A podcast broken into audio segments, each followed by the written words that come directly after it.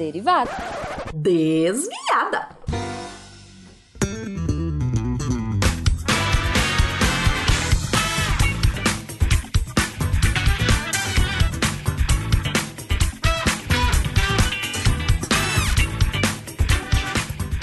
Bom horário, pessoal.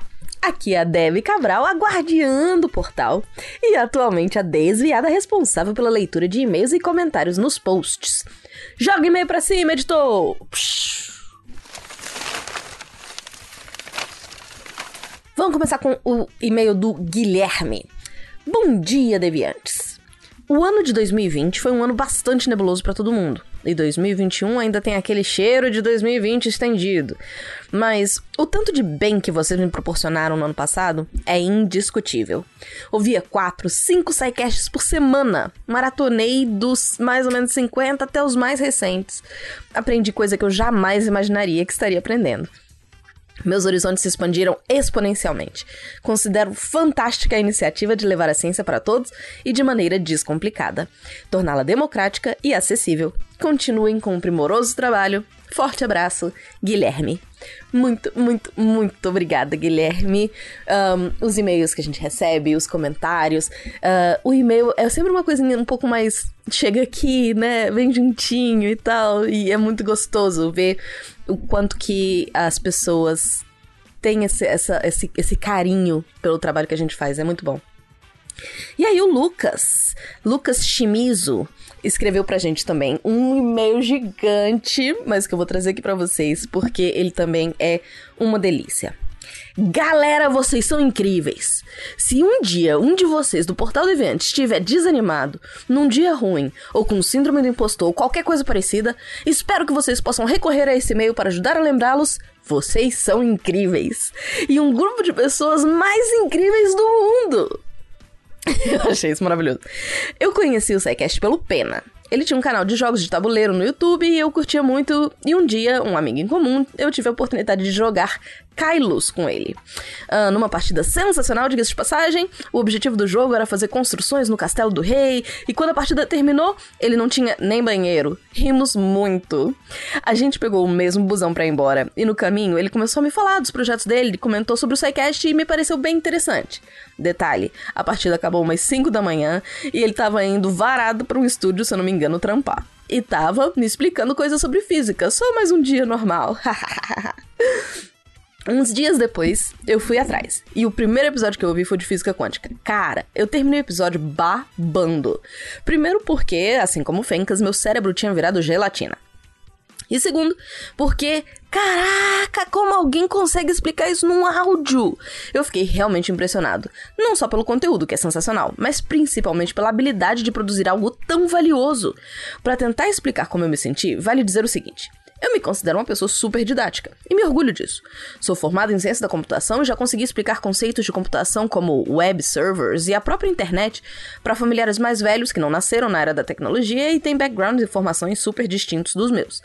Mas quando você consegue fazer um desenho, usar objetos para exemplificar, até os movimentos com as mãos no ar, enfim, Qualquer artifício visual ajuda muito a explicar qualquer coisa. Mas, cara, eu tinha acabado de entender um pouco mais sobre física mecânica quântica via áudio!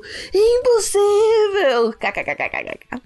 Eu já tava, eu já tinha tentado ler sobre o assunto porque me interessa muito e achei super cansativo. De repente, um grupo de pessoas em áudio me deu um resultado melhor. Eu achei isso simplesmente sensacional. Uh, enfim, eu, junto com meu orgulho, me senti completamente no chinelo. Mas ao mesmo tempo, super empolgado. Ouvi a parte 2 do episódio, depois acho que foi Buracos Negros. Comecei a divulgar para uns amigos, familiares, namorada e puxava conversa com as pessoas pra esse lado só pra poder falar sobre essas coisas. Até aqui, vale resumir o seguinte: habilidade didática, sensacional. Conteúdo sensacional. Divulgação científica, eu tava engolindo conteúdo e às vezes insistindo que as pessoas ouvissem certos episódios. Uma coisa interessante é que depois de ouvir um episódio sobre um tema, quântica, por exemplo, fica muito mais fácil ler sobre aquilo depois. Só um exemplo de como a quantidade de formas indiretas que o SciCast também divulga a ciência é intangível. Uh, em algum momento, eu fiquei com muita vontade de começar um podcast sobre tecnologia. Eu tinha procurado alguns, nenhum muito com o que eu tinha na cabeça, de ser didático, diferentes níveis, focados em tecnologia, etc. Mas isso ficou só com uma ideia que seria legal para talvez investir em um momento. Vida segue e eu peguei pra ouvir o episódio de história, que nunca foi meu forte, mas sempre achei interessante. Eu não lembro qual era, mas nesse episódio o Barbado mencionou algumas vezes episódios anteriores de história, que eu também peguei pra ouvir. E eles também mencionavam outros episódios, e aí eu me toquei que na verdade era uma série de história e eu tava indo no sentido contrário. E óbvio, eu pensei, vou começar do primeiro de história. Mas também pensei, por que não começar do primeiro ever e ouvir todos? Eu fiz isso. E aí, o que eu percebi. E aí que eu percebi algumas coisas. Os primeiros episódios eram completamente diferentes. Num formato completamente diferente, com uma dinâmica completamente diferente. Eu fui ouvindo um por um. E foi muito massa ver como o SciCast, entre aspas, evoluiu. Ou mudou aos poucos. E como as pessoas giravam e tudo mais. Foi aí que eu percebi que, cara, deve ser difícil pra caceta ter um podcast. Tem que achar gente muito boa para fazer um trabalho decente. Tem que ter muita iniciativa. Tem que lidar com hater, enfim. Aos poucos, foi ficando evidente para mim o quão grande e difícil e para poucos é esse trabalho. Nesse meio tempo, eu soube do falecimento do Silmar, que me deixou surpreendentemente chateado. É super interessante isso, mas eu fiquei muito mais chateada pelo falecimento dele do que de alguns familiares distantes, por exemplo. E eu nem conheci o cara, mas o podcast de uma forma traz essa proximidade estranha que inclusive me, fa me faz ter vontade de escrever um e-mail desse num sábado de manhã. Eu acho que esse time do que o Silmar começou e que evoluiu pro SciCast que até hoje é impressionante. Vocês são bons e, assim como ele, tem um impacto gigantesco na vida de muitas pessoas. Inclusive que vocês nem conhecem. Vocês fizeram e fazem um trabalho super difícil, que a maioria das pessoas não conseguiria e não teria coragem ou força de vontade suficiente para fazer. Isso só mostra como essa equipe de vocês é foda. Para finalizar, eu acabei de terminar o segundo episódio de os dois episódios de Chernobyl e foram eles os motivadores para eu fazer o meu primeiro contato com vocês por esse e-mail, hehehe. Se tornou normal para mim, em episódios que eu gosto muito, comentar com alguém, começar a falar e explicar sobre o assunto e sugerir que ouçam os episódios. Mas eu me mudei para fora do Brasil no começo do ano e a maioria das pessoas que eu tenho contato no dia a dia não falam português. Eu terminei esses episódios, cheguei a conversar com algumas pessoas, indiquei para minha namorada, mas não posso indicar para muita gente de interesse aqui porque elas não falam português. Isso me fez lembrar o quão privilegiado a gente é no Brasil por ter pessoas tão geniais como o Pena e tantas outras, e por ter grupos como o SciCast. Vocês têm noção de que a grande maioria das pessoas pelo resto do mundo que assistiram a série de Chernobyl não vai ter oportunidade de poder entender mais a fundo o que aconteceu e como que um reator funciona, porque a maioria dos países não tem o privilégio de ter um podcast como o de vocês e que também não vão ter a oportunidade de entender tanto sobre quântica, ou biologia, ou história, ou de tantos outros conteúdos que vocês produzem? Vocês têm noção quanto vocês me tornaram exclusivo e único na Europa, assim como tornaram tantos outros brasileiros exclusivos e únicos dentro e fora do Brasil por divulgarem tanto conhecimento com tanta qualidade? Bem, eu espero que a resposta seja sim. Eu sou extremamente grato pelo trabalho de vocês. Vocês têm um time incrível, têm conteúdos incríveis, executam a divulgação, divulgação científica com uma habilidade extraordinária e privilegiam uma nação inteira não é algo que se vê por aí todo dia. O projeto do SciCast é simplesmente incrível e vocês têm um impacto imenso na sociedade. Espero que esse meio ajude a agradecer por todo o esforço que vocês colocam todos os dias e os ajude a lembrar que co como são importantes. Um grande abraço a toda a equipe e espero poder conhecê-los pessoalmente um dia. Lucas. Gente, eu li esse e-mail e eu tô arrepiada. eu já tinha lido, tô lendo de novo e tô arrepiada de novo. É muito, muito bom esse tipo de feedback. Vocês não têm noção. Vocês não têm noção. Aí eu respondi no e-mail pro Lucas uh, falando que realmente a gente hoje, as pessoas não têm muita noção, mas a gente hoje tem uma equipe de mais de 100 pessoas trabalhando no portal. Isso incluindo textos, incluindo, né, todos os podcasts que a gente hoje uh, ah, um, hospeda, né? Então, assim, é muito, é realmente um projeto muito grande. Muito obrigado, Lucas. Muito obrigado mesmo por esse reconhecimento. Vamos para os comentários no post! SciCast 418 de Submarinos com o Manual do Mundo. Gente, os comentários, eles foram os mais variados, mas principalmente todo mundo muito feliz da gente ter juntado esses dois times campeões. Darley Santos fala: uma epopeia a construção desse submarino. As questões técnicas, físico-matemáticas, eh, estéticas, humanas e psicológicas. Vou assistir os vídeos também. O segredo dos transportes em fluidos como um avião e submarino é o centro de sustentação ou centro de massa. Mar Carvalho comentou. O Pena diz: Quanto pesa a água? Eu penso. Nem ideia. O Pena: Um quilo por um litro, fácil. Eu sou muito burro. Depois de uns minutos, o Iberê. Uma conta de, fu de fundamental. E eu, eu sou realmente muito burro. Tenho uma ideia. Um dia farei um submarino metafórico. É isso aí, Mar. Mas pelo amor de Deus, não pense que você é burro. A ideia é exatamente que é tornar a coisa simples. Não é para mostrar o que você não sabe. Beleza? Marco Aurélio. Já admirava todos, mas depois de ouvir esse episódio e conhecer os bastidores, nunca mais vou ver o Submarino, o Mal do Mundo, o Iberê, o Sequest e o Pena da mesma maneira. Realmente é uma história inspiradora. Se um dia eu construir alguma coisa divertida e ou útil, vou lembrar de vocês. Luiz Santiago, excelente episódio. Reuniu dois universos que eu amo: a ciência manual do mundo, SciCast, perfeito. E o legal é que não foi um episódio curtinho. Papo legal como esse pode durar umas quatro horas, que tá excelente. Parabéns aos envolvidos. A gente ainda teve comentário do Rodrigo Esquinelato. Ai meu Deus! Vocês juntos, tô sem palavras! Eu vim aqui agradecer. Nunca comento nada, mas tinha que dizer algo. Obrigado por essa pequena união do melhor podcast do universo com o canal mais sensacional que alguém podia fazer no Brasil. Vocês me inspiram demais. Adriano Rocha acompanha esse projeto submarino. É, acompanhei esse projeto do submarino e requer muita engenharia, tanto para suporte de vida como para fazer ele funcionar, ficar funcional. Ainda quero ver ele ir para água. Bom, é, e agora vamos para o Constitucionalismo e Estado de Direito, o SciCast 419. Leonardo Souza, ouvinte do futuro, dizendo que nem o Parrilha previu o que rolou em 6 de janeiro. Já, entro pras, já entrou para as referências aqui. Ótimo episódio sobre o assunto. Parabéns. Darley Santos. O que não é proibido é simplesmente permitido.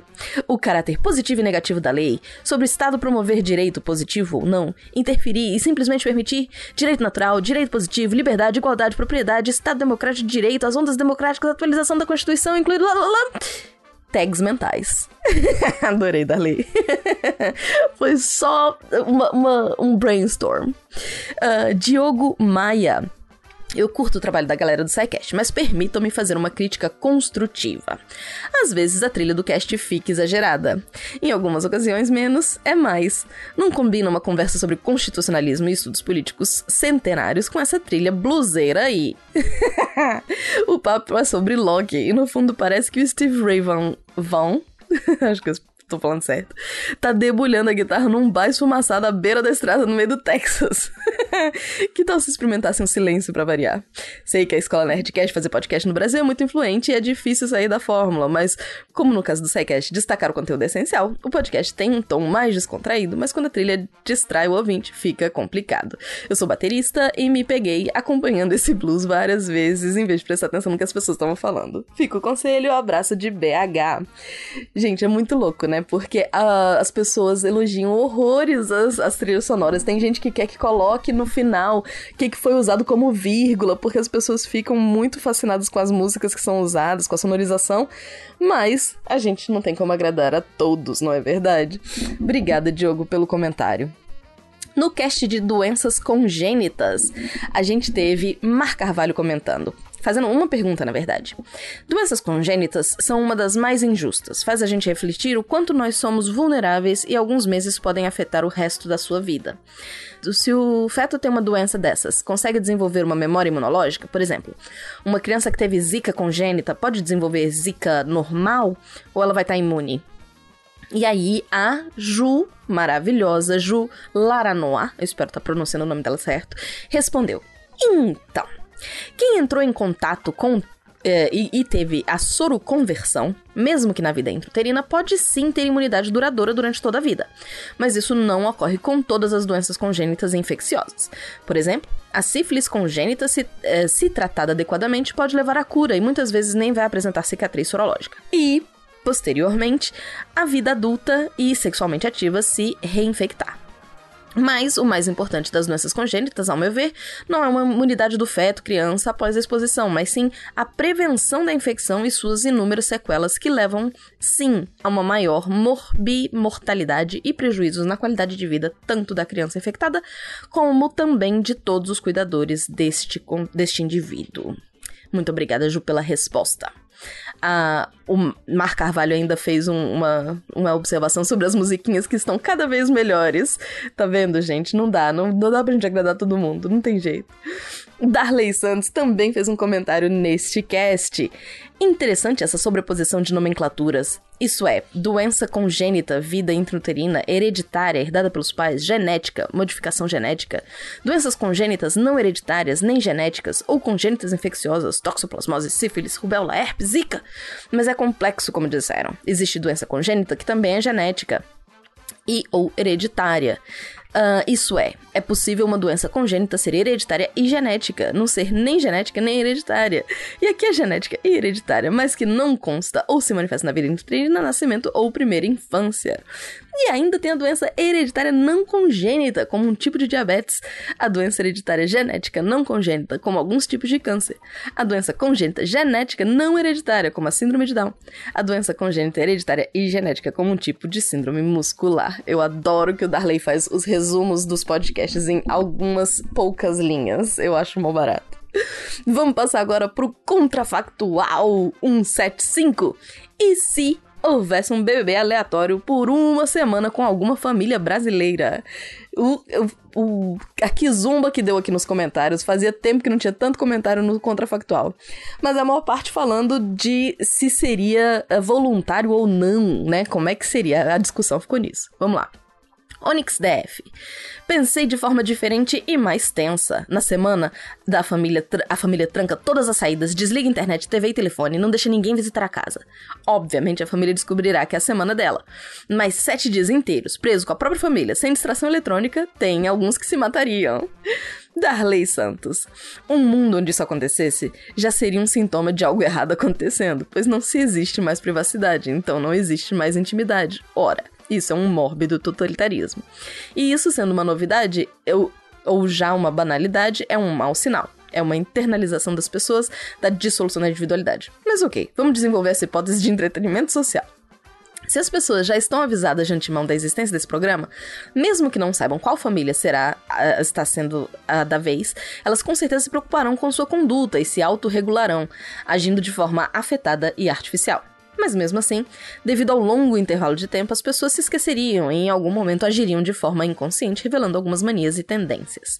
As pessoas certamente vão se reconhecer ao observar o dia a dia das outras, mas igualmente poderá ser algo embaraçoso ver momentos de intimidade, por mais comum que sejam, das vidas dos outros, por um pudor ter base natural.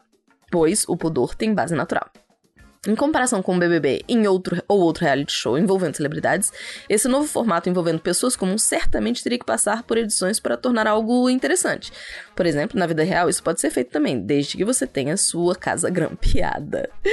O Gabriel Didge. Uh, primeiro, uma correção. Prostituição é uma atividade reconhecida pelo Ministério do Trabalho e Emprego. Nem oferecer, nem contratar é crime. O que é crime é agenciar o serviço de outrem cafetinagem. Agora, digamos que o BBB realmente seja um programa da China, como surgiu no final do programa. Imagino que isso seria uma grande divulgação da língua portuguesa, e isso poderia inclusive se tornar um soft power sobre o país. Com o tempo, do o português seria até mesmo ofertado nos colégios como alternativa ao inglês. Update: Eu sonhei com essa parada! Gente, valeu, amei. Muito bom. Mar também comentou: Esse sorteio seria voluntário? Se sim, uh, por que alguém iria fazer, querer fazer parte disso? 1.1. Teria que ser por alguma recompensa financeira. Não acho que as pessoas pagariam para serem filmadas. Se olharmos o BBB, eles, eles entram com a esperança de ganhar um prêmio. Então, esse pro programa você teria que ter alguma recompensa também. Poderia ser um dinheiro dado quando se inscreve ou só quando for sorteado, mas de alguma forma as pessoas mais pobres se inscrevessem, o que tornaria um programa como os pobres vivem. Isso causaria distorções sociais maiores ainda e aumentaria o elitismo. 2. Se não for voluntário, teria que ser um programa do Estado. Como ele faria isso? 2.1. Ter câmeras instaladas na sua casa seria obrigatório e tirá-las ou tampá-las seria ilegal? Seria ilegal. Elas estariam ligadas apenas na semana da família ou o tempo inteiro. 2.1a. Se elas estiverem ligadas apenas na semana das pessoas, seria mais ok. Mas se elas estivessem ligadas o tempo inteiro, teríamos cenário próximo a 1984. Guilherme R. Muito bom episódio. Para mim só ficou a dúvida: as pessoas se inscreveriam ou escolheriam participar por sorteio, do sorteio? Ou não? Porque se não escolhessem, ia ser mais surreal a parada. É isso. Vamos passar pro Spin de notícia. Spin 1193. O que são as nuvens cúmulos arcos da nossa maravilhinda Samantha Martins. Vinícius comentou, Vinícius Rogério da Rocha. Lembrei de um vídeo em que o cara tava apresentando a previsão do tempo e apareceu uma barata e o cara ficou com medo. Adorei. Eu fiquei imaginando. Um, mil, Spin 1195. Vítimas diretas da pandemia de Covid no Brasil do Fencas. Tivemos comentário do Darley Santos. Percebe-se na voz do Fencas o pesar dos tempos atuais. Mas difícil não se identificar com esse sentimento. Não desanimemo-nos. Uh, até porque a sobrevivência é o instinto definitivo e o motor de qualquer esperança metafísica. Mar Carvalho, insônias de luto, eles não vão mais acordar, dormem por nós. Talvez não consigamos mais sonhar. É um episódio bem pesado, né, gente? Esse do Spin. Mas vamos lá. Spin 1196. As, a constante, as constantes mudanças na ciência são erros? Do Rodolfo Freire. Leonardo Souza. Tem um livro que achei sensacional sobre o que é. Uh, sobre o tema. O que é a ciência, afinal? Que passa por etapas do crescimento de metodologias científicas de uma maneira bem crítica. E como diria o Altair Naru, Naruhodo, né? A ciência é nossa tentativa de diminuir o quanto a gente está incerto. Uh, episódio 1100 e 99. Quem foi a enfermeira Edith Frankel e sua importância para a saúde pública brasileira, do Will Maravilhoso Spengler. Mar Carvalho comentou: Essas histórias dão uma ideia de passagem do tempo muito diferente. Às vezes sinto que a Primeira Guerra aconteceu há muito tempo, mas quando escuto história como histórias como a dela, percebo que não se passou nem três gerações direito. Não faz muito tempo que machismo, racismo e outros preconceitos eram tão normais que estavam na lei. As coisas mudam muito rápido, mas ainda lento, mais lento do que eu gostaria episódio 1200, como as formigas são representadas nas animações infantis do Werther. Mar Carvalho comentou: Uns anos atrás começou a se formar um formigueiro dentro de um buraco na parede do meu quarto. Gostava de observar suas filas, brincava com elas, colocando obstáculos e comida. Um dia fui vê-las e tinham sumido. A entrada do formigueiro estava com cheiro de remédio. Acho que elas foram assassinadas pelos meus pais. Triste história de uma infância estranha. eu gostei muito desse comentário, gente, porque é uma coisa tão pessoal. E aí eu acho que traz essa aproximação que eu comentei no começo do, do cast de hoje.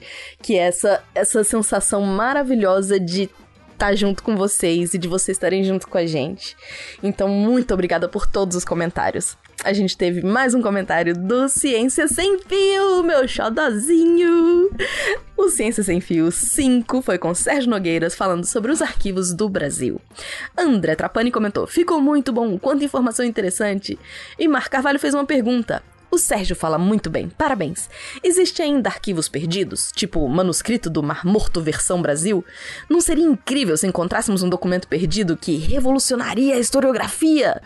Bom, eu passei a pergunta para o Sérgio, que me respondeu. Boa pergunta. Existem sim. Até hoje temos arquivos da, da, ditadura que estão, aspas, perdidos, em algum momento são, aspas, encontrados, por exemplo. Como as instituições, de uma forma geral, não tinham uma boa gestão de seus documentos, os arquivos sempre foram negligenciados e vistos como apenas um depósito de papel velho, muitos documentos interessantes estão meio que perdidos no que a gente chama de massa documental acumulada. E quando se faz o tratamento documental adequado, a identificação, classificação, avaliação higienização, é possível resgatar algumas preciosidades. Fora que nos acervos pessoais tem muito documento precioso, tem famílias que guardam muitos documentos bem antigos, e em um dado momento, um herdeiro acaba por permitir um acesso ostensivo, ostensivo por parte das pessoas. Em instituições antigas, como as religiosas que estão no Brasil desde o período colonial, vira e mexe, uh, aparece algum conjunto documental inédito que traz informações desconhecidas. É isso, gente. Por hoje é só. Muito obrigado pela companhia de vocês com os comentários. Fiquem bem, se cuidem, fiquem em casa e até a próxima.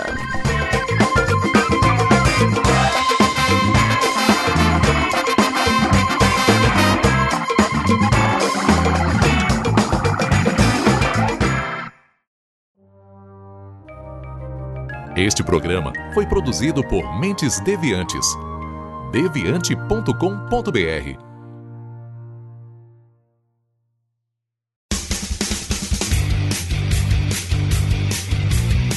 Cortes, edição de podcast.